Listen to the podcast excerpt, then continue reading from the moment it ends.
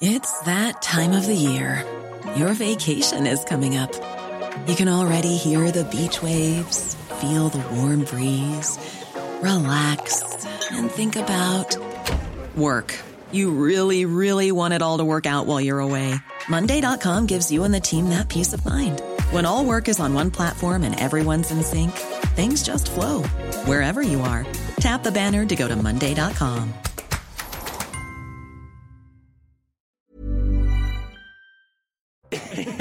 Il est quasiment 20h et c'est un plaisir de vous retrouver pour l'heure des Pro 2. Vous allez être très contents parce qu'ils sont de retour. Je ne parle pas des To Be Free, mais c'est euh, une habitude d'être sur ce plateau. Olivier D'Artigol, bonsoir. Bonsoir. Merci d'être avec nous. Jérôme Béglé, bonsoir. Bonsoir Elliot. Monsieur le rédacteur, directeur général, j'allais dire monsieur le rédacteur, monsieur le directeur. Vous allez bien? Formidable. Vous êtes en pleine forme? Très content de vous retrouver. Vous êtes moqué de Olivier D'Artigol parce qu'il ne porte pas de cravate. Mais je, Je Louis suis Boyard est en train- maintenant un Voilà, zadiste. il fait- un zadiste. Il fait comme à l'Assemblée nationale, l'Assemblée c'est ça nationale. Il suit l'exemple de certains de députés. ses amis députés, Et oui. vous non plus, vous n'avez pas de cravate Mais non, je m'autorise de temps en temps. Ah, mais je comprends pourquoi. Hein Parce que c'est le bronzage qui fait ça. Oui, tout à fait. Avec ce bronzage, on n'a Je- pas besoin de. Oui. De la droite libertaire. oui, je- C'est un plaisir de vous retrouver, Georges. Merci, mon cher. Oui, c'est quelques jours sans vous, c'est vraiment quasiment des Mais mois. vous m'avez beaucoup manqué, mais Ah. je vous ai beaucoup regardé. Ah, est-ce Ah que oui. c'était bien? Formidable, comme De toujours. toute façon, vous êtes obligé de dire. Le... vous pouvez pas dire le contraire. Faites attention, Marc Hainaut, les trois sont très motivés. hein. Ah mais je vois ça, on va pas se laisser faire, vous inquiétez pas. Très bien, vous allez jouer, des, se passer. vous allez jouer des, des coudes. On fait un point sur l'info, il est 20h et on a énormément de thèmes euh, ce soir. On va évidemment revenir sur la tribune de Michel Onfray dans votre journal, euh, cher Jérôme. Mais avant cela, on va revenir parce que vous allez me dire si finalement ce qu'il s'est passé avec l'expulsion et l'affaire qui devient une affaire de cette expulsion du- de l'imam Hassan Iqwisen et euh, les réactions qui en découlent. C'est-à-dire que vous avez des milliers de personnes qui aujourd'hui s'insurgent contre l'expulsion de cet homme-là, prédicateur, et qui était euh, connu et vu de tous depuis 2004. Il y avait des alertes depuis 2004 sur cet euh, individu. Déjà presque 16 000 personnes ont signé une pétition et le dé- député LFI David Guiraud, lui aussi, s'interroge sur l'expulsion de, ce- de cet imam. Le point sur l'info, il est 20h et on y va. Emmanuel Macron s'est entretenu avec le président ukrainien Volodymyr Zelensky, un échange téléphonique d'une heure et demie, leur premier depuis leur rencontre le 16 juin à Kiev. Le président de la République a réaffirmé son soutien au peuple ukrainien et à sa résistance. Il a de nouveau interrogé Volodymyr Zelensky sur ses besoins en matière militaire, humanitaire et économique. L'Ukraine a repris ses exportations de céréales pour la première fois depuis le début de l'invasion russe. Un bateau chargé de 26 000 tonnes de maïs a quitté aujourd'hui Odessa sur la mer Noire à destination du port de Tripoli au Liban. Un accord signé le 22 juillet à Istanbul entre la Russie, l'Ukraine, la Turquie et les Nations Unies permet la reprise des exportations dans l'espoir d'atténuer la crise alimentaire mondiale. Un policier blessé après un nouveau refus d'obtempérer. Ce samedi, des policiers de Bourges ont ouvert le feu sur un véhicule qui avait percuté un agent des forces de l'ordre. Le fonctionnaire en question souffre d'échymose et de contusion. Trois jours d'ITT lui ont été prescrits. Le suspect qui avait pris la fuite s'est présenté au commissariat et a été placé en garde à vue. Le retour des 90 km/h sur une partie des routes de France, près de la moitié des départements ont décidé de relever la vitesse de 80 à 90 km/h. C'est notamment le cas du Puy-de-Dôme, une mesure pourtant jugée efficace pour faire baisser le taux de mortalité des automobilistes selon la sécurité routière. Merci Mathieu pour le point sur l'information. On reviendra évidemment sur l'actualité des 90 km/h pendant cette émission. 4 ans pour ça. Que la moitié des départements disent ça sert à rien, c'est une perte de temps.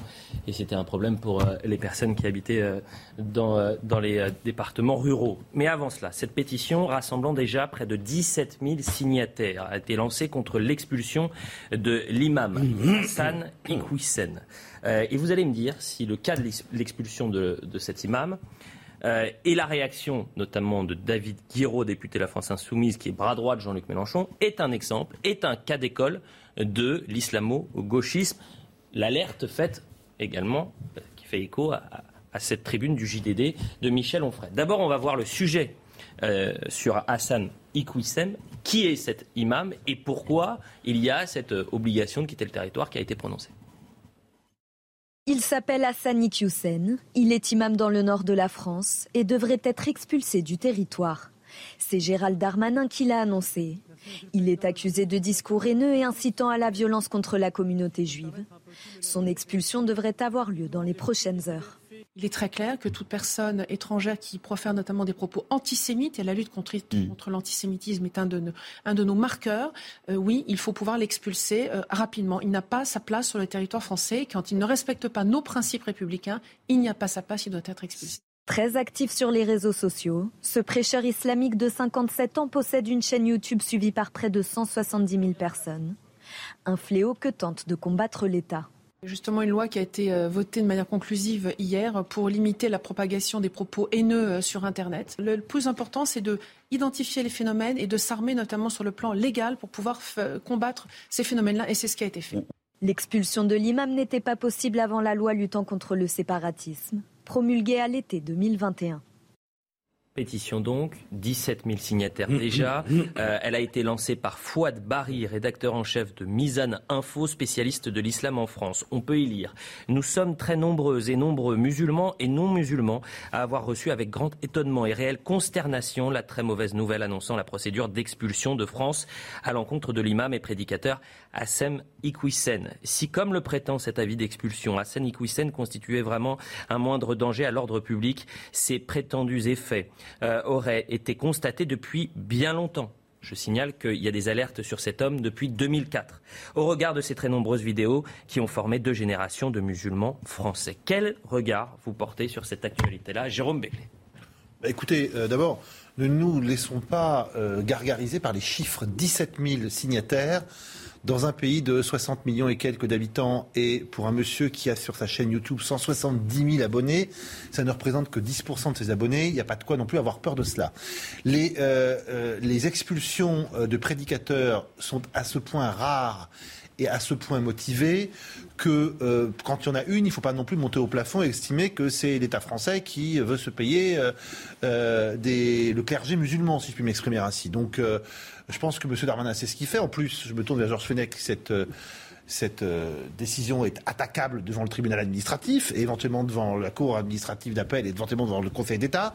Donc on verra bien ce qu'il en est. Maintenant, a priori, estimer qu'il est victime d'une discrimination, d'un blâme, d'une injustice, je trouve que c'est un petit peu exagéré si ce monsieur a commis et a prononcé euh, des propos antisémites. Euh, ça n'a pas sa place dans la République, surtout quand c'est à l'attention d'un public, euh, comment dirais-je, qui pourrait être sensible à cela. Donc jusqu'ici, je ne m'offusque pas euh, de cette expulsion, loin s'en faut. Vous en faites quand même un, phénomène marginal en disant 16 000 euh, signataires, ce n'est pas rien. Mais vous avez 20 je mosquées. C'est pas rien, je dis c'est rien. C'est rien, pardon. 20 mosquées, 20 mosquées proches des frères musulmans. Voilà ce que dit Jordan Bardella, lance une pétition contre l'expulsion d'Hassan Iqwisen, imam islamiste, anti-français et antisémite. Gérald Darmanin a donc clé en main une liste de mosquées séparatistes à fermer dès demain matin. Plus de faiblesse, place à l'action. Georges Fenech moi, je, prends acte de la décision du ministre de l'Intérieur. Il est dans son rôle. Il fait respecter la loi. La loi renforçant les principes, euh, les valeurs républicaines. La loi dite contre le séparatisme. J'imagine que si le ministre de l'Intérieur a pris une telle décision à l'encontre d'un imam très médiatique, très connu, euh, c'est qu'il a des arguments à faire valoir. Mmh et que les textes de ses prêches, de ses écrits, de ses vidéos ont été euh, épluchés à la loupe, notamment par les services de la préfecture, et il en résulte qu'il y a un certain nombre euh, de propos qui valorisent la charia contre les lois de la République, qui stigmatisent euh, l'inégalité homme-femme, voire des propos à caractère antisémite. Bon, c'est ce qu'on nous dit. Moi, je n'ai pas été voir, hein, je n'ai pas fait cette vérification, et effectivement, Jérôme Béglé a raison. Cette décision peut être attaquée devant une juridiction. Mm notamment administrative, qui, elle, fera la part des choses. Parce que ce qui me gêne dans tout cela, c'est effectivement ces signataires et ces pétitionnaires dont j'en connais une partie. Je pense notamment, euh, je les connais personnellement, les imams de, Lyon, euh, Captain, que je connais très bien, des gens tout à fait honorables, et qui euh, ont pris fait et cause pour, pour cet imam-là. Donc je m'interroge, je demande à voir effectivement si cette décision est légalement justifiée ou pas. Olivier Oui, parce qu'il y a deux, on est sur une ligne de crête, il y a deux dimensions, dont l'une est très politique, surtout dans l'agenda qui vient. Euh, la première, c'est que bien évidemment, ce n'est pas la première fois que cet imam apparaît dans les radars, que le contenu de ses prêches pose plus que problème et ne sont euh, aucunement acceptables. On ne le découvre pas. Euh, j'ai revérifié la teneur des propos et c'est véritablement euh, inadmissible et parfois même insupportable.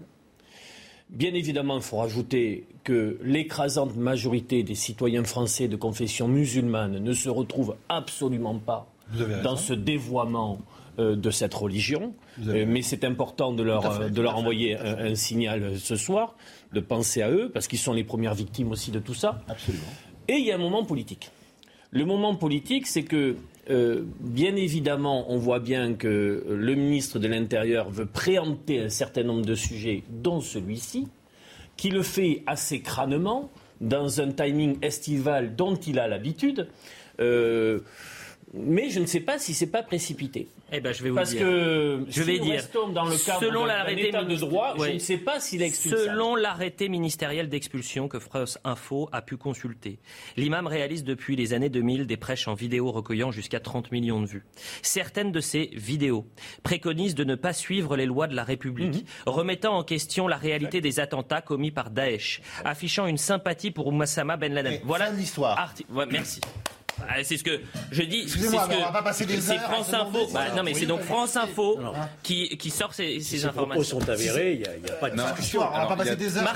Justement, il y a, il y a- il y a- Marquez-nous. il y a plusieurs choses et euh, sans, sans répéter tout ce qui vient d'être dit, euh, effectivement, cet imam est extrêmement euh, médiatique, donc c'est évidemment il y a une symbolique politique derrière euh, derrière cette décision de Gérald Darmanin. Il y a plusieurs choses. Premièrement, c'est ce qui est intéressant effectivement, c'est les 17 000 signataires. Effectivement, si euh, s'il fallait s'il fallait souffler d'un hapeau pour, euh, pour débusquer l'islamo-gauchiste, pour, dé- pour débusquer l'islamiste qui se cacherait. Euh, là, c'est un coup de maître de Gérald Darmanin, parce qu'à la limite, là où effectivement il a, il a, il a, 20, il a 20 mosquées et 20 imams à aller vérifier, parce que toute personne, toute personne ayant signé cette pétition euh, peut remettre en cause, euh, peut remettre en cause cette décision sur le plan de l'état de droit, mais elle, elle avalise aussi tous les propos tenus par cet imam, parce que si on, si on, le, on veut le mettre dehors aujourd'hui, c'est parce qu'il a 20 ans de passif derrière lui Bien de sûr. propos assez hostiles vis-à-vis des valeurs de la République. Alors, Mais là où il ça- se mais- défend, je vais juste donner sa défense. hein. Euh, et lui, il conteste avoir tenu des propos violents.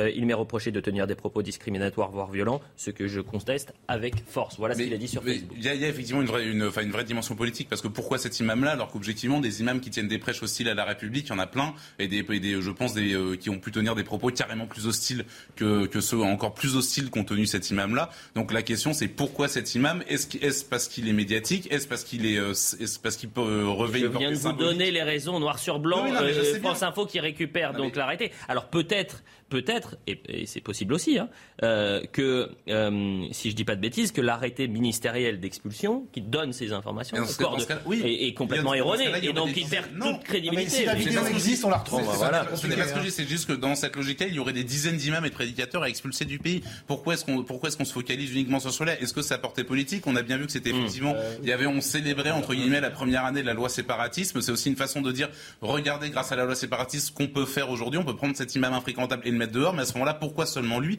Pourquoi pas Pourquoi pas toutes ces mosquées proches des frères musulmans qui, quels que soient les propos tenus par les imams, véhiculent l'idéologie des frères musulmans qui est est totalement hostile aux valeurs de la République et à ce que représente la France et l'Occident. Donc à ce moment-là, pourquoi seulement ça? Est-ce qu'on est uniquement sur la symbolique ou est-ce qu'on est sur une vraie décision de fond? Est-ce qu'on est sur un vrai début de politique? Et, rappelez-vous, en tout début d'émission, je, vous ai posé cette question. Est-ce que l'affaire de cet imam est un, euh, cas d'école de l'islamo-gauchisme? Et puisqu'on y vient maintenant, David Guiraud, qui est le bras droit de Jean-Luc Mélenchon, député, euh, élu de la République, élu dans le Nord, a communiqué. Voilà ce qu'il dit. Je m'interroge pourquoi la France n'a pas utilisé les outils de droit à sa disposition pour faire condamner des propos condamnables datant d'il y a plusieurs années? Pourquoi expulser et sous-traiter la justice à d'autres États? Cette euh, expulsion, un peu plus loin, résulte du fait du prince. Visiblement frustré de ne pas avoir existé médiatiquement lorsque l'on parle de pouvoir d'achat, Gérald Darmanin veut statuer les ondes médiatiques, saturer, pardonnez-moi, les ondes médiatiques avec un discours sécuritaire et répressif. si vous voulez, la, rétro-explication euh, de M. Guiraud euh, est un peu risible, je ne veux pas saturer. En plus, ça voudrait dire que, puisqu'on n'a pas sanctionné au début les propos de quelqu'un, euh, cinq ans après, c'est pas, ça passe comme une lettre à la poste. Au contraire, moi, je suis assez sur la ligne de dire, s'il s'il tient ses propos depuis l'an 2000, qu'on ait attendu 20 ans euh, pour s'en saisir et pour l'expulser, en tout cas pour le condamner, en tout cas pour le traduire en justice. C'est 20 ans de retard. C'est 20 ans de retard, donc mieux vaut tard que jamais. Donc je, je, je trouve un peu pathétique euh, cette, cette explication qui n'en est pas une de David Guiraud. euh, Euh, je, si c'est justifié, euh, ça, ça, ira jusqu'au bout et je vois pas très bien. C'est pathétique ou justement ce qui dangereux est et ce mariage entre l'islam politique et certains responsables. mais dans le moment preuve supplémentaire. Ce qui, est, ce qui est juste, il faut pas quand même, on n'est pas des perdreaux de l'année. Ce qui est juste, c'est qu'avec ce dossier qui va être et qui est déjà très médiatisé, euh, Gérald Darmanin plante les premières banderies sur un prochain texte sur l'immigration qu'il veut élargir, quand je disais est-il expulsable, c'était justement euh, sur le moment en 2008, je crois. Euh, quand des critères avaient été euh, indiqués, Georges Fenech a peut-être la mémoire de ce moment-là, et certains critères peuvent rendre cette personne inexpulsable. Mmh. C'est ce point-là que je voulais préciser tout à l'heure, par sa situation familiale notamment. Vous avez raison. Et euh, le ministre de l'Intérieur entend euh, justement réduire drastiquement ces contraintes-là qui bloquaient euh, les OQTF ces, dernières années. Ce qui est assez amusant, c'est que David Guiraud, il attaque, il attaque le ministre sur l'angle politique en disant que la décision de Darmanin n'était motivée que par, de, que par de la politique. Or, ce communiqué de presse de David Guiraud, c'est également un signal politique. David Guiraud, il envoie un signal très fort et très appuyé à ses amis, à ses, amis dont certains frisent avec l'islamo-gauchisme, voire avec l'islamisme tout court. Donc, David Guiraud, il y a aussi un côté très politique de dire prendre la défense de cette euh, pour envoyer le bon signal aux bonnes personnes. Il y a le communiqué de David Hiro est totalement politique pour le coup. Et justement, on y vient. Michel Onfray a couché sur papier ce que beaucoup pensent tout bas, à savoir ce mariage dangereux entre l'extrême gauche et l'islam politique. C'est dans votre journal, euh, Jérôme Béglé, cette tribune qui est alerte sur le troisième temps de l'antisémitisme. On va voir le sujet d'Alexis Vallet, on en parle juste après.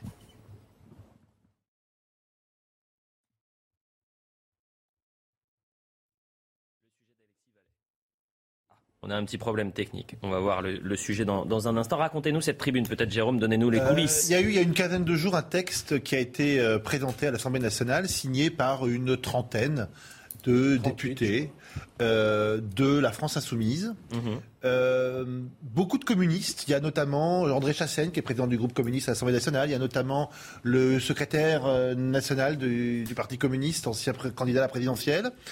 Et ce texte, il y a deux choses qui, moi, m'ont fait euh, monter au plafond. Un, juif, c'est une race. Chacun appréciera euh, ce qu'il en est. Et deuxièmement, euh, le, la Knesset, en tout cas le régime politique d'Israël, est comparé à celui de l'apartheid d'Afrique du Sud. Mmh. Et j'ai trouvé qu'il y avait eu un silence médiatique relatif à part sur ces On était les seuls à en parler. Hein. À part sur ces là-dessus. C'est-à-dire que certains ont été gênés. Il y a eu un tweet de, euh, de Jérôme Gage, député socialiste euh, euh, d'Île-de-France, qui a dit que ce texte gênait. Mais globalement, euh, les élus de la NUPES sont restés euh, relativement sages. Et les élus de droite et les élus de, de, macronistes n'ont pas trop monté ce texte en épingle.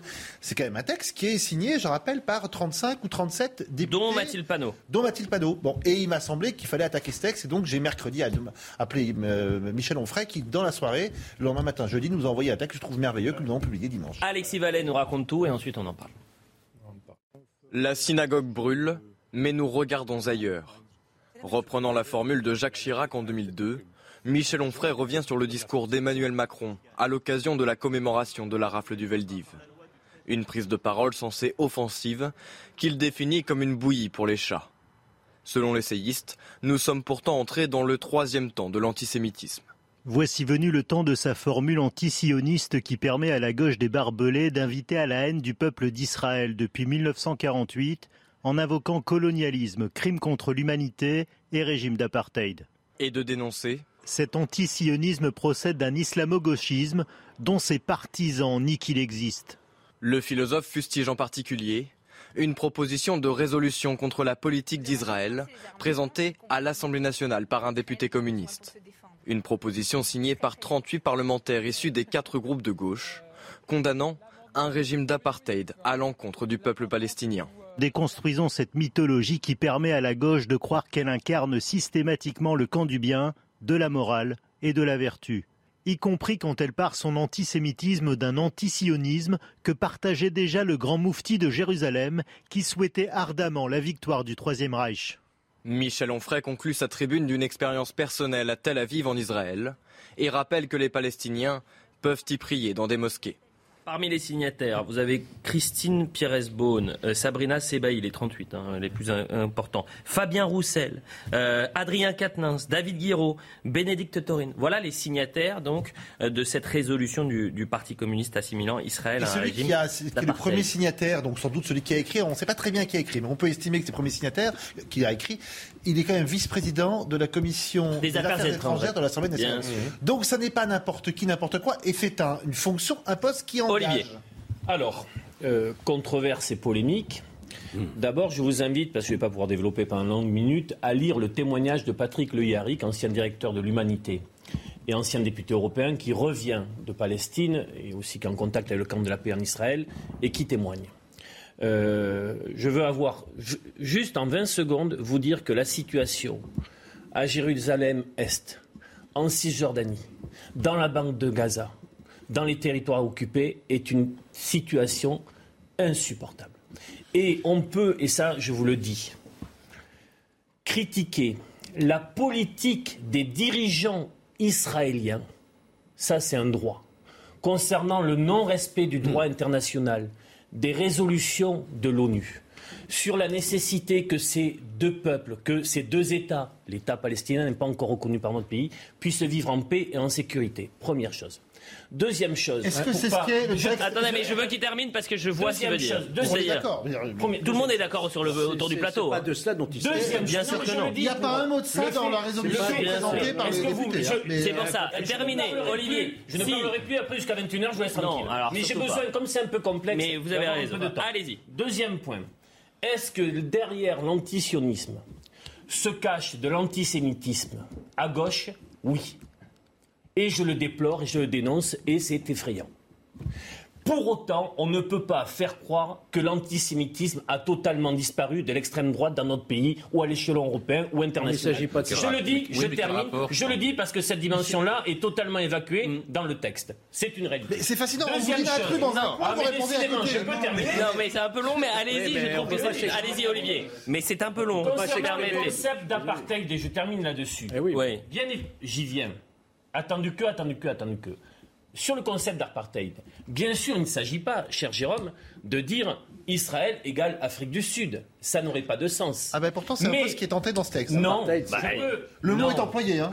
Trois organisations internationales. Vous avez dit 20 secondes, hein, Olivier, mais allez-y. Oui, une organisation euh, euh, euh, israélienne. Amnesty International a caractérisé, après une enquête approfondie, des politiques discriminatoires ô combien concernant, par exemple, je ne prends que cet exemple, les Arabes israéliens. Suite à un changement constitutionnel. Apartheid, de juillet, un sens, Olivier. De juillet. La définition de l'apartheid sur le plan international, ça a été défini. sympa. Ça a été, ah oui, mais vous voyez. Non, mais là c'est long, c'est pour ça. C'est La définition d'apartheid, ce n'est pas que l'Afrique du Sud. Ça a été défini. C'est aussi ça. Vous condamnez ou pas? Vous parlez d'apartheid en Israël ou pas? Non, vous parlez pas d'apartheid en Israël. Je dis simplement que ce terme d'apartheid, si il veut dire des discriminations, des violences, oui, c'est caractérisé. Oui, c'est caractérisé. Allez, Georges Fenech, ouais, c'est. Bon, bah, Donc vous auriez voté cette résolution, vous l'aurez signée euh, non, parce qu'il y a, bah voilà, stop, y a, y a, y a une dimension qui me, qui me choque, c'est sur la race. Ah bah, il n'y en, a pas qu'une. Ah bah, mais, mais, après, ça dépend des gens. Est-ce qu'on peut, donc, donc, ce que je vois là, c'est que je ne peux pas simplement ah, vous avez tout dit. que apartheid, c'est pas uniquement du Sud. Mais le plus plus, ah, c'est non, mais ça, je vous le dis, c'est une connaissance. de gauche que vous êtes confirme que aujourd'hui, l'antisionisme est en quelque sorte une succursale de l'antisémitisme, ou du moins l'arbre qui cache pas la forêt antisémite à gauche, et c'est un scandale. C'est ce que vous avez dit. Oui, ça je l'ai dit. Je bah Mais je dis qu'on peut s'interroger sur les politiques discriminatoires aujourd'hui à l'œuvre par les dirigeants israéliens. On peut s'interroger sur tout. Allez-y, s'interroger sur tout. Allez voir la situation des, mais parler d'apartheid, franchement. Des Arabes israéliens. Allez-y. Allez-y, Georges. Olivier d'Artigol euh, essaye de manière très laborieuse je le dis très amicalement, hein, de défendre ce projet de résolution qui est absolument indéfendable.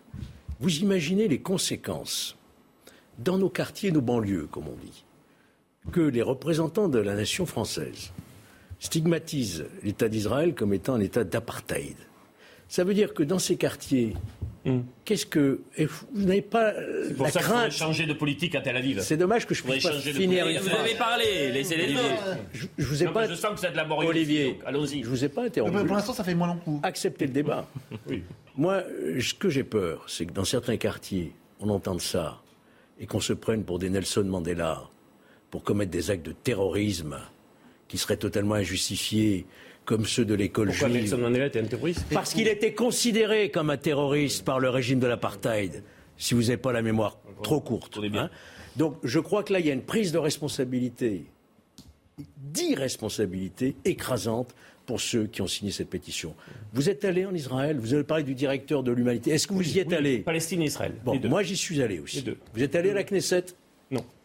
Vous auriez tort. Oui, parce que si sais, vous êtes allé il à la Knesset, il y a des il députés arabes, il y a un groupe politique Ouais. d'ailleurs Ah il à la Knesset. Il n'y a pas de Il n'y discrimination. a pas de intéressant. Il n'y a pas de discrimination. discrimination concernant les Qu'il y a un conflit israélo-palestinien, notamment avec le Hamas et le Hezbollah, qui met dans leur doxa la destruction de l'État d'Israël. C'est un autre problème. de Là, vous mélangez 2018, tout. Vous depuis mélangez la tout. réforme de juillet 2018, Vous mélangez ce n'est plus un État juif démocratique, mais un État-nation du peuple juif. Le statut des Israéliens arabes, c'est quoi dans sa définition, cher Georges Mais on peut, quoi on peut être arabe et israélien. Oui. Mais je vous dis Et que musulmans. des discriminations importantes touchent aujourd'hui cette partie de la population. Écoutez, vous le, vous Et- le contestez. Oui, je le conteste. Je On demande à ce écoute, je demande, euh, Adrien, euh, euh, je demande à Adrien Fontenot, on va écouter François euh, Pupponi, l'ancien député, qui dit que ce phénomène euh, d'antisionisme et qui a un lien après direct ou indirect avec l'antisémitisme à gauche, il existe depuis longtemps. On l'écoute. Cette haine d'Israël, c'est quelque chose de- de- d'évident. Enfin, on- lors de la présente mandature, on a voté à l'Assemblée nationale la, la nouvelle définition internationale de l'antisémitisme, qui allie euh, la haine d'Israël avec l'antisémitisme. Et euh, le, le groupe La France Insoumise et le groupe socialiste ont refusé de voter cette définition. Donc c'est pas nouveau. Ça continue. Ce qui est choquant dans la, la- la résolution qui a été déposée, c'est qu'on parle de race palestinienne et de race juive. Je, je pensais, je sais pas, je- quand on arrive dans une résolution déposée à l'Assemblée nationale en employant ces termes-là, c'est juste surréaliste. Mais c'est révélateur d'une dérive terrible de, de l'extrême gauche en France euh, qui s'allie avec les islamistes et qui se rejoignent sur cette nouvelle forme d'antisémitisme. 30 secondes, Hainaut, et ensuite on part Juste pour dire. François Pupponi, il a été député et maire de Sarcelles, ville dans laquelle le il y avait une communauté euh, juive importante qui important. n'existe plus. Quasiment plus. Alors, Ils sont tous partis. ouais, alors juste très rapidement, moi il se trouve que j'ai été dans ce pays, dans, à Jérusalem euh, en 2012, que quelques années après, euh, je vous cache pas qu'à l'époque en plus j'avais une certaine sympathie pour la cause palestinienne, Euh, j'avais eu un- une vision assez assez marquée à gauche paradoxalement sur cette question-là, et il se trouve que quelques années plus tard, je me, voilà, alors, juste Patrick Le Yarrick, alors c'est certes un, c'était un très bon journaliste, c'est aussi un militant très connu de la cause palestinienne, c'est un peu comme si on envoyait Jean-Luc Mélenchon faire un rapport sur le Venezuela, on aurait quand même un Non, peu mais- du mal à prendre à prendre en compte une certaine objectivité du, de Ah, la personne. Et il y a quelques années plus tard, donc j'étais stagiaire chez Valeurs Actuelles, il me semble, et j'ai couvert. euh, Là, il n'y a pas de euh, militants, par manifestations. contre, Valeurs Actuelles. Non, toujours pas. Non, il y a pas de militants. Laissez-le terminer. Tout le monde vous a allé laissé couvrir- terminer. Je suis allé couvrir la manifestation, euh, la manifestation pro-palestinienne qui avait fait grand bruit, qui avait provoqué un certain chaos d'ailleurs dans Paris parce que les conflits d'importation, on commence à en avoir assez aussi, soit dit en passant. Et il y a, il se trouve que j'ai vu énormément de militants de gauche, alors pour certains beaucoup sans doute au Parti communiste parce que c'est une vieille cause à gauche, la cause palestinienne, avec des kéfiers palestiniens, avec des drapeaux palestiniens, et finalement ils se retrouvaient à manifester derrière des gens qui hurlaient à la Wakbar et à mort Israël.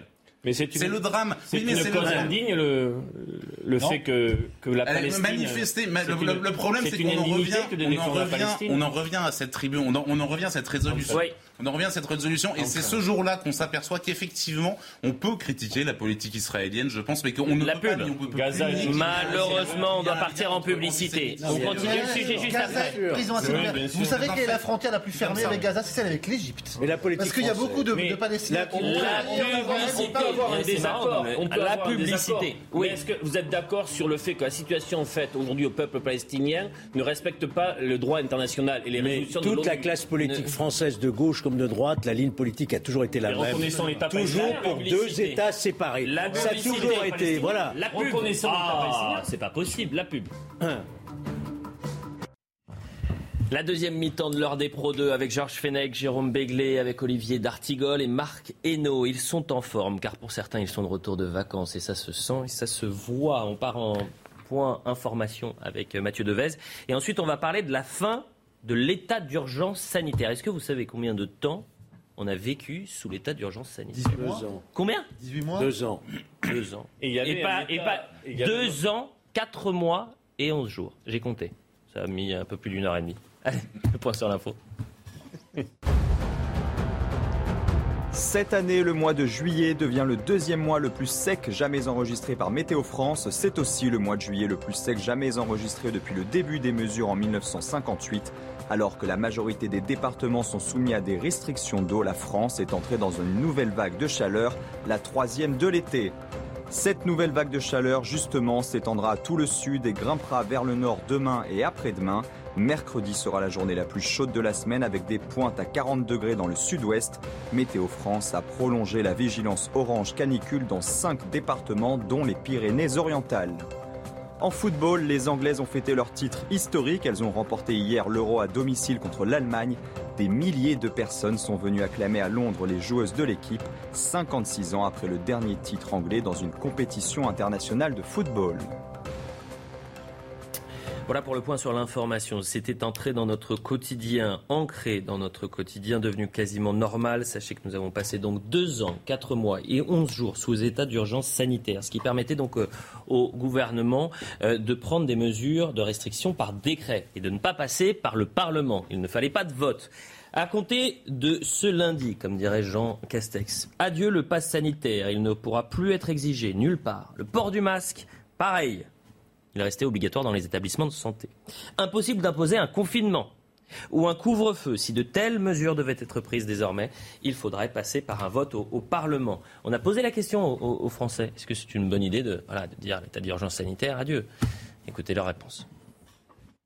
Moi, pour moi, c'est trop tôt parce qu'il y a encore euh, des, euh, des contaminations et que même le fait d'avoir euh, à lever les masques dans les transports, euh, je trouve ça un peu risqué. Il faut apprendre à vivre euh, et à se protéger. Il faut, faut s'immuniser collectivement. Puis il est, il est temps de le faire. Il est temps de le faire parce que ça a duré trop longtemps. Pour être honnête, ça ne va pas changer grand-chose ici. Je pense qu'en pratique, c'est fini depuis longtemps, du moins pour moi. Je ne vois pas de différence. Jérôme Béglé, qu'est-ce que, monsieur le directeur, vous avez envie de leur dire quoi? Ces Français qui disent bah, Allez, finalement, on aurait pu en avoir un petit peu plus, deux ans et demi. on a passé pas deux ans et quelques où t'as dit allez, j'en prendrai encore bien deux, trois mois. C'était pas si mal, c'était sympa. Bon, sais pas, on devrait. Bon, ça, ça fait du bien, quoi.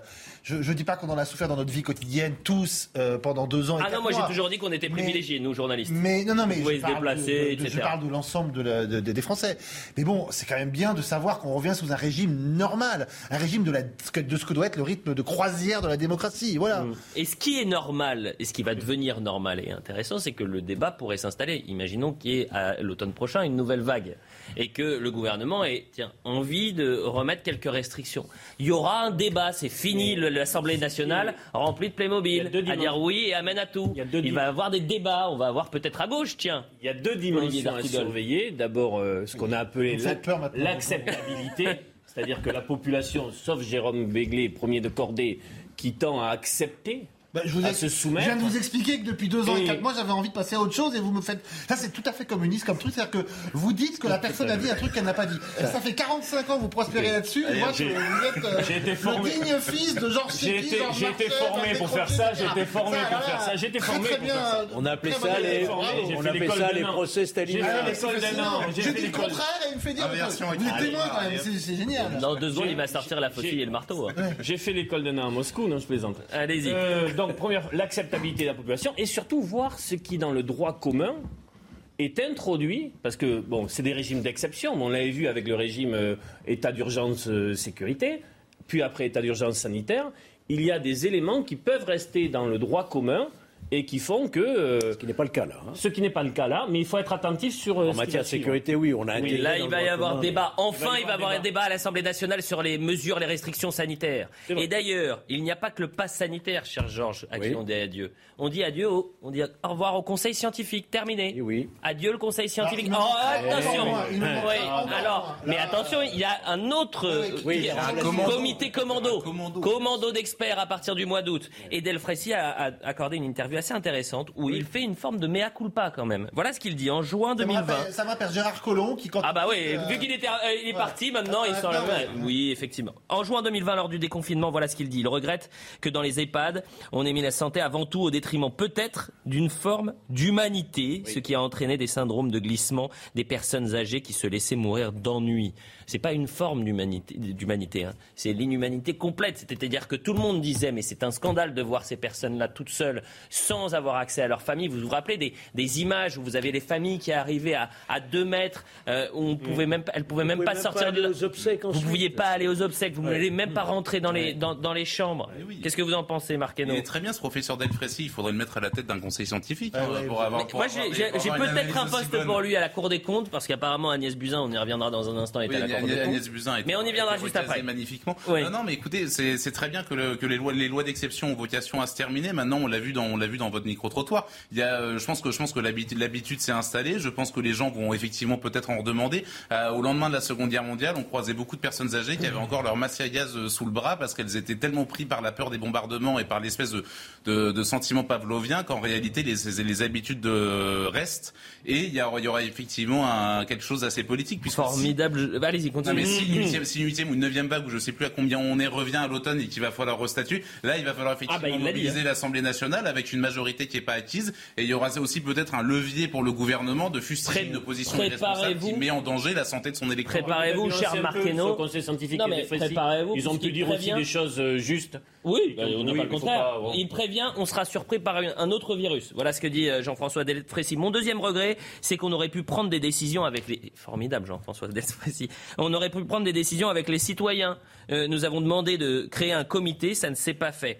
Et dernière déclaration, peut-être la plus polémique, euh, je regrette que durant cette crise, l'OMS n'ait pas pris le pouvoir sur les vaccins. C'est à elle de guider les industriels et non à eux de dire à quel moment il faut les adapter. C'est-à-dire que... Il, a- il- il prend pour lui toutes les critiques que nous, on a pu faire sur ces plateaux depuis 18 Mais mois. c'est la doctrine ans, allemand. En disant, euh, bon, euh, les vaccins, faites, faisons attention, qui contrôle ça Euh, Attention à le manque d'humanité euh, dans, euh, auprès des personnes âgées, etc. Et là, tout d'un coup, il dit, bah oui, vous aviez raison. Bon, alors, Rappelez-vous un. Ça fait juste deux ans, quatre mois et jours mais- qu'on attendait ça. Rappelez-vous quand même, pour l'avocat de- d'Elfrécy et de- du Conseil scientifique. Il y avait plusieurs casquettes aujourd'hui. hein. Oui, oui, mais oui, je reviens en forme, je suis en forme. Allez-y, maître. Mais rappelez-vous quand même que sur première vague et début seconde vague, le pouvoir politique et l'exécutif se retranchaient quand même derrière les avis du Conseil scientifique. Pas toujours. Au début. Au début. Au début. Oui, Et après, raison. ils ont repris Après, la quand main. c'était intéressant Après, ils ont repris la main. Le déconfinement, Oh, oui, on a, on a senti à un moment donné la reprise de même politique, Mm. mais au début, ils ont été en première, pour le coup, en, en- en premier Mm. rideau. Mais ce Euh, conseil scientifique prenait des mesures politiques et c'est un peu ce qu'on reproche aujourd'hui euh, concernant par exemple euh, de passe. réhabiliter les soignants euh, non vaccinés. Aujourd'hui, les politiques se cachent derrière les scientifiques en disant ah non on prend pas de décision. Le regardez pass- même le pass, l'autorité de santé. La chose très regrettable, Ouais. c'est que l'hôpital d'aujourd'hui est revenu l'hôpital d'avant. Agnès Buzyn. Moi, j'allais dire, il ne faudrait pas croire non plus que la fin de l'état d'urgence sanitaire, Oui. c'est la fin de la- l'épidémie qu'il faille abandonner Non. Tous les réflexes qu'on a appris. Moi, par exemple, à titre personnel, je continue à porter le masque dans le métro. Ah, mais vous faites ce que vous voulez. Voilà, on est passé d'un C'est régime votre droit. de Moi, non, restriction par exemple. à un régime de Moi recommandation. dans le métro je le porte pas. Voilà, beaucoup de la question du que sous vaccin. 40 degrés, c'est insupportable. Bah mais, oui, mais mais vous, bon, oui, et bah, je l'entends je dire, complètement et je l'accepte. C'est la liberté de chacun. Après, Merci. Voilà. Mais je suis 100 fois d'accord avec vous. C'est la responsabilité individuelle qui s'exprime aujourd'hui. Agnès Buzyn, il y a deux ans, en pleine crise sanitaire, à l'heure où le monde vivait sa première vague, Agnès Buzyn, la ministre de la Santé, rappelez-vous, claque la porte. Pourquoi? Elle part en campagne pour la mairie de Paris. C'est un flop. Et deux ans plus tard, revoilà Agnès Buzyn, nommée par Emmanuel Macron conseillère maître en service extraordinaire. C'est très sérieux. Hein, conseillère maître en service extraordinaire à la Cour des comptes. Euh, Jérôme Béglé, déjà, qu'est-ce que c'est que cette fonction et qu'est-ce qu'elle fait là, Agnès C'est un peu compliqué. Vous avez des conseillers maîtres qui est un grade au sein de la Cour des comptes qui peuvent être, euh, parce qu'ils ont fait l'ENA ou parce qu'ils sont des fonctionnaires euh, au mérite, euh, arrivent à ce poste-là, ou vous avez des gens qu'on appelle en tour extérieur qui viennent du privé ou qui, viennent de- qui ont d'autres activités et qui viennent justement apporter un regard un peu différent euh, lorsque le Conseil d'État va siéger. Je rappelle qu'elle est hématologue de profession. hein. Oui, mais c'est pas un sous métier non plus. Non, pas du je tout. vais- Je- vous me je vais dites Léna, je comprends je vais pas, vous moi. faire une réponse de Normand. Ah bah que je ne suis pas. Je trouve ce recasage exagéré, précipité fait en plus dans la torpeur de l'été, donc c'est toujours un tout petit peu louche quand c'est fait comme ça. Et euh, ça veut passer inaperçu. Sous les radars. Et, euh, on est là. On est là, même l'été, on est là. D'un autre côté, ce que je veux dire, c'est que quand vous avez été ministre, quand vous avez des fonctions publiques, hum. et que vous voulez vous recaser, quand c'est dans le privé, on dit ah il va faire de l'argent, il va il faut de la presse. Et puis il a il a connu des gens quand il était ministre. Il suffit pas de traverser la rue. Une seconde. Elle a connu des gens quand elle était ministre elle va faire euh, son carnet d'adresse. C'est hmm. pas bien, c'est honteux. Bon. Et puis quand il se recasé dans le public, on dit vous vous rendez compte, ils vont pantoufler, elle va gagner 6500 euros à rien faire. Bon, hmm. c'est infernal. dire c'est un cercle vicieux duquel il ne il ne se sortent pas.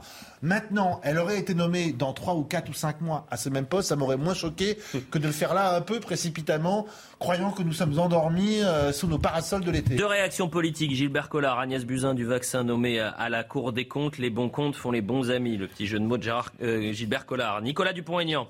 En 2022, quand on est mis en examen pour mise en danger de la vie d'autrui, on est décoré de la Légion d'honneur et promu à la Cour des comptes. Bientôt un délinquant en col blanc à l'Elysée, si ce n'est déjà fait. Toutes les majorités ont fait ça. Hein. Ah, Georges Fenech, toutes les majorités. Ça vous choque ou pas C'est pas un parachutisme Non, moi je ne suis pas, suis pas choqué. C'est une tradition républicaine. Des anciens ministres soient nommés dans des institutions comme celle-ci. Il y en a d'autres de plus prestigieuses, hein. le Conseil constitutionnel, par exemple, le Conseil d'État. Pardonnez-moi, j'ai comme l'impression que les Français n'en peuvent plus de ces parachutages ou ces, ces, ces recasages plutôt que parachutage, c'est recasage. Non, mais moi je partage ce qu'a dit Jérôme Béguet. Alors quand vous avez été ministre, vous ne pouvez plus rien faire. Hein. si vous allez dans le privé, je ne vois pas le rapport entre l'hématologie. Effectivement. Je ne vois pas le rapport entre l'hématologie et la Cour des comptes. Obligé de demander l'autorisation de la haute autorité de la transparence pour pouvoir exercer le métier. Ça devient impossible, quoi. Je vais regarder combien de temps Agnès Buzyn a été ministre de la euh, Santé. Vous savez qu'à la Cour des comptes, il y a des sujets euh, qui ont trait à la, à la santé, mhm. qui sont examinés par les magistrats de la Cour. Trois ans. Donc, elle aura son mot à dire. Encore une fois, ça ne me ravit pas. Mettre en service, conseillère mettre en service extraordinaire. Allez-y, Marqueno. Agnès Buzyn, elle est hématologue, qu'elle ait, qu'elle ait une carrière politique, c'est très bien. Elle a été, elle a été députée, elle a été ministre, elle a été. Mais honnêtement, vu son bilan en tant que ministre, c'est, euh, ce serait scandaleux de la recaser euh, au vu de son bilan de ministre. Premièrement, deuxièmement, son bilan de son bilan de politique, c'est candidate, à, candidate à la mairie de Paris, où, elle, est sortie. Elle en est sortie humiliée, je veux dire, à un moment donné. Elle n'a jamais été députée. Hein. Elle, a été conseillère du 17e arrondissement de Paris très bien que conseillère du Paris, elle, excuse, elle, a, elle a remplacé quelqu'un qui avait fait effondrer la candidature. Son bilan euh, politique est désastreux, son, bilan de ministre est désastreux, donc à un moment donné, non, ça ne se recasse pas. Non, je suis désolé, vous étiez médecin, et ben vous redevenez médecin, vous retournez dans la, vous retournez dans la vie civile, c'est très bien, vous avez sans doute une très belle carrière médicale devant vous, et c'est formidable, mais on ne peut pas donner des responsabilités à des gens qui portent un échec aussi lourd sur les épaules. C'est impossible dans le monde privé. Autre thématique. point de vue. Autre thématique. on va parler des limitations de vitesse. On change complètement. À 4 ans, et puis ça en va, la vitesse sur les routes départementales repasse à 90 km par heure dans une large partie du pays. 4 ans, hein. tout, ça, pour ça. Tout ça pour ça. Marie Conan nous explique un peu et on en parle après. Vous êtes en colère, Jérôme? C'est donc presque la moitié des départements qui a rejeté euh, ces 80 km heure. On les voit en rouge sur cette carte, l'Aveyron, l'Hérault, les Hautes-Pyrénées et le dernier en date, le Puy-de-Dôme. Et on remarque que ces 80 km heure sont surtout boudés dans les zones rurales où il y a peu d'autoroutes, peu de gares. Beaucoup d'élus affirment que de toute façon, ils ne sont pas respectés et que c'est même plus dangereux car on double plus facilement et on crée les conditions de l'accident. Pour les associations de victimes d'accidents de la route, au contraire, ce n'est pas le moment de repasser aux 90 km heure, car avec la perte de pouvoir d'achat, les conducteurs, pour éviter les péages, pourraient revenir sur les axes secondaires. Et qui dit axe secondaire surchargé dit augmentation du nombre d'accidents selon eux. Un chiffre va dans ce sens. La mortalité dans les zones rurales des départements restés à 80 km heure est inférieure de 16% à celle de 2019. Ah, c'est intéressant quand même ce chiffre, mais c'est pas ce que précise l'avocat spécialisé en droit routier qui était notre invité cet après-midi. Il a dit 90 km/h, ça a servi à rien. Écoutez. Les rapports gouvernementaux le disent eux-mêmes. Ils n'ont pas pu mesurer ce que donnait le 80 km/h parce que ça a été imposé par M. Édouard Philippe qui en avait fait son dada, on ne sait pas très bien pourquoi, mais c'est comme ça, et ça a bien contribué à l'épisode Gilets jaunes. Vous savez, c'était avant la Covid. Ça ne concerne pas Paris, ça concerne 20 km ou 50 km en Ile-de-France. Donc c'était vraiment une mesure contre la ruralité, en tout cas ça a été conçu comme tel. On va leur laisser le choix. Ils le veulent, eh ben on leur laisse le choix, tant pis pour Édouard Philippe, ils vont pouvoir revenir. Quelle perte de temps, Jérôme Béglé? Tout ça pour ça. D'abord, euh, faisons confiance au président de département pour décider si tel tronçon c'est 80, tel tronçon c'est 90, et éventuellement 70, 60. Bah, ils sont quand même, ils savent la dangerosité de leur route, les tournants, les machins. Bon, donc je trouve que dire c'est 80 pour tout le monde, et puis si vous n'êtes pas content, c'est le même prix que vous soyez dans les Hautes-Alpes, à Briançon ou à Neuilly-sur-Seine, me semble être quelque chose que je trouve un petit peu déplorable.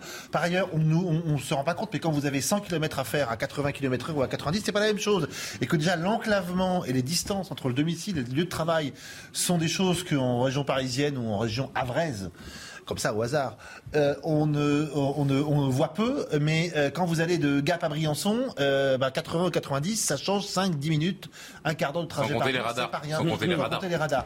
Donc, encore une fois, laissons la possibilité de faire 80 ou 90 et laissons au président de département le choix de déterminer la limite. La réaction du jour, c'est celle de Sandrine Rousseau, toujours sur ce thème. On vient de vivre des méga-feux. 90 départements subissent une sécheresse extrême. Lorsque ce ne sera plus vivable, on n'aura plus les moyens d'agir. Roulez vite sur l'autoroute avec de grosses voitures, ce n'est plus possible. J'ai vu aujourd'hui. Là, c'est plus, savez, un, grand écart. Là. De, de mémoire, de mémoire, c'était vraiment une- un coup Eh, d'autorité. 90 km au méga feu, elle est forte. hein. Ah bah écoutez, je sais pas. Que mon respect. Vraiment, Mais c'est une, souplesse extraordinaire. De, de mémoire, c'était un coup d'autorité de- d'Edouard Philippe, vous en souvenez Oui, bien Un sûr. coup de poing sur la table en disant c'est comme ça et pas autrement. Ça avait frotté au niveau de, de l'exécutif. Oui, C'est moi le patron, hein. voilà, J'ai c'est lu- ça. J'ai lu euh, depuis quelques jours des témoignages sur Twitter de personnes disant mais je me mets plus à 130 mais à 110 par exemple. Mhm. J'ai économisé tant euh, sur mon carburant et en fait la différence elle est de 20 euh, 15 20 minutes. Donc il y a aussi au vu du prix de l'énergie beaucoup de personnes qui sont en train de se poser des questions. Je le dis Mais parce je- que c'est un peu mais c'est très intéressant que. Mais oui, arrêtez de les infantiliser. comme il veut. Si vous C'est comme. 70 sur l'autoroute, Moi, Je suis d'accord avec ce que tu as dit. Alors, il y a quelque chose de formidable qui n'a. Enfin, si, c'est un pas de côté. Suis sur la. Ils se, ils, se, ils se sont serrés la main, s'il vous plaît. Mettez une musique, ils se sont serrés la main. Euh, refaites-le quand même pour les téléspectateurs. Vous venez de vous serrer la main. Allez-y, refaites-le. Refaites- Et voilà, et voilà. Il est timide là. hein. Ça, le mariage entre l'extrême gauche et l'extrême gauche. euh, et l'extrême centre, pardonnez-moi. Ah, Euh. Il a à caractériser. Excusez-moi. Moi, c'est vite fait, moi. hein. Regardez sur Twitter, sur Twitter, je, je- on, nous, on nous parle de l'émission de CO2 euh, en grammes par kilowattheure pour la consommation électrique. C'est très intéressant parce qu'on nous parle de sobriété énergétique, d'efforts pour les Français, etc. Tous les jours, il y a quelqu'un qui le sort tous les jours. À chaque fois, la France, euh, en- sur le- les pays européens, elle est dans le top 5. Chaque fois. Donc arrêtez d'infantiliser les gens et les Français. Qu'est-ce que vous en pensez Marquez-nous le mot de la fin et après on, aura, on finira sur une note euh, un peu triste, mais c'est Ah. sûrement votre Madeleine de Proust à, à tous. Non mais on l'a dit, on l'a dit, c'était un dada d'Edouard Philippe, ça ressemble quand même furieusement à un dada de technocrate, à un positionnement politique euh, pour pas cher. Après tout, on se dit ça va, on va, on va aller, on va essayer d'améliorer la sécurité des Français. C'est comme ça que ça avait été, ça, ça allait être perçu. Sauf qu'évidemment, ça s'est, euh, ça s'est confronté à une chose que les politiques oublient, qui s'appelle la réalité, et que dans la réalité, lorsque vous faites 100 km par jour, euh, eh bien, euh, rouler à 90, ça, euh, ça raccourcit, ça raccourcit le temps de trajet. À 80, ça le rallonge fortement. Et moi, j'entends bien qu'on réduit sa vitesse pour des questions d'écologie. C'est très pratique sur les petites distances. Le pouvoir mais quand vous d'achat. Mais quand vous avez Mais de 800 ou 900 sécurité, surtout. La question, que c'est la sécurité, pardonnez-moi. Vous n'avez pas envie de la planète, vous en La question, si ça permet de sauver des vies, pourquoi pas Mais euh, apparemment, c'est même pas euh, prouvé, il y a même voilà, pas eu il de y avait les rapports. En fait, et Non, mais c'est un positionnement politique à peu de frais, en fait. Allez, il nous reste quelques minutes, ça devait, ça a dû vous faire de la peine. Mais Casimir. Bah oui, on va peut-être terminer en musique. Écoutons Hmm. justement l'île aux enfants, Christophe Isard qui est décédé. La géné- c'est notre génération. Vous pouvez chanter, hein, Jérôme, hein, vous avez le droit. Ah, c'est du playback Vous faites du playback Il va faire du Vous bowling, mentez aux, Ah, aux, faire du la. France manque de pluie, mais là, Christophe Isard est décédé à l'âge de 85 ans, parti paisiblement, annonce son entourage. L'île aux enfants, émission incontournable des, des années 70, Georges, c'est votre Madeleine de Les Proust 70, j'étais déjà à la fac, moi. hein. Ouais, mais vous avez pas- Alors, ah, c'est Visiteur vrai. du mercredi également. Exactement, les visiteurs du mercredi. Vous regardiez Oui, beaucoup. Ça vous manque Je, trouve que c'était une période bienveillante. oui, par rapport à- On est allé poser la question aux Français, regardez. Non, mais Ils c'est ont même chanté après. Ça Oui, vous- oui, on va le faire. Oh, vous êtes ému. Non, rien Apportez un- n'émeut. écoutez. Rien n'émeut. À part euh, le 1er mai. Allez-y, on écoute les Français. Et le chant des rires et des chants dans l'île aux enfants, c'est tous les jours le printemps. Ça me fait beaucoup de peine. Voilà. Pour la bonne raison que il a bercé mes enfants. Casimir, c'est toute ma jeunesse, c'est mon enfance. hein. C'est euh, le matin, je me réveille, je vois l'émission. euh, C'est un moment, ben, on va dire, notre jeunesse, de liberté, on pense pas, c'est plein de couleurs, c'est joyeux. Ah oui, ça manque aujourd'hui. C'est des beaux souvenirs. C'est des beaux souvenirs, puis c'était aussi un peu le rendez-vous finalement. On savait qu'à cette heure-ci, il y avait Casimir, c'était l'occasion de se regrouper devant la télé tous ensemble et de regarder. Et il nous reste une minute. Restons sur cette euh, petite musique. Marquez-nous, vous regardez, vous regardiez pas vous ah, Moi c'est génération Minicum plutôt. Moi c'est la. Ah, c'est un peu plus tard. voilà, que nous. ça vous énerve Ça vous dérange, Jérôme Béglé qu'il y ait un peu de jeunesse sur ce plateau, un peu de fraîcheur, si je puis me permettre. C'est que ça passe. Ah bah vous savez, aux âmes bien nées, aux âmes bien nées, la valeur n'atteint pas le nombre des années. Merci à Thibaut Palfroy, merci à Philippe qui était euh, au son, merci à David Tonnelier qui est un grand fan de l'île aux enfants. Euh, on remercie Adrien Fontenot, Justine Cerquera pour la préparation de l'émission, merci à la programmation. C'est le retour des To Be Free avec Olivier Dardigol, Jérôme Béglé et Georges Fenech. Marqueno, ça vous a plu? Ah, beaucoup. C'était c'était la première fois que vous faisiez l'heure des pros ou pas? Le soir, oui. ah ouais? Et alors, ça vous a plu ou pas? Ouais, écoutez, je reviens quand vous voulez. D'accord. Ah, ça sera l'année prochaine. Eh ben, Laissez-moi partir en vacances par contre parce que moi c'est toujours Vous partez quand euh, Vendredi là. Ah bah écoutez, bonnes vacances. Bon. La publicité, on revient dans un instant avec euh, On peut tous dire, c'était un plaisir, on se retrouve demain matin. Hey, it's Danny Pellegrino from Everything Iconic. Ready to upgrade your style game without blowing your budget? Check out Quince. They've got all the good stuff shirts and polos, activewear, and fine leather goods, all at 50 to 80% less than other high end brands. And the best part? They're all about safe, ethical, and responsible manufacturing. Get that luxury vibe without the luxury price tag. Hit up quince.com slash upgrade for free shipping and 365 day returns on your next order. That's quince.com slash upgrade.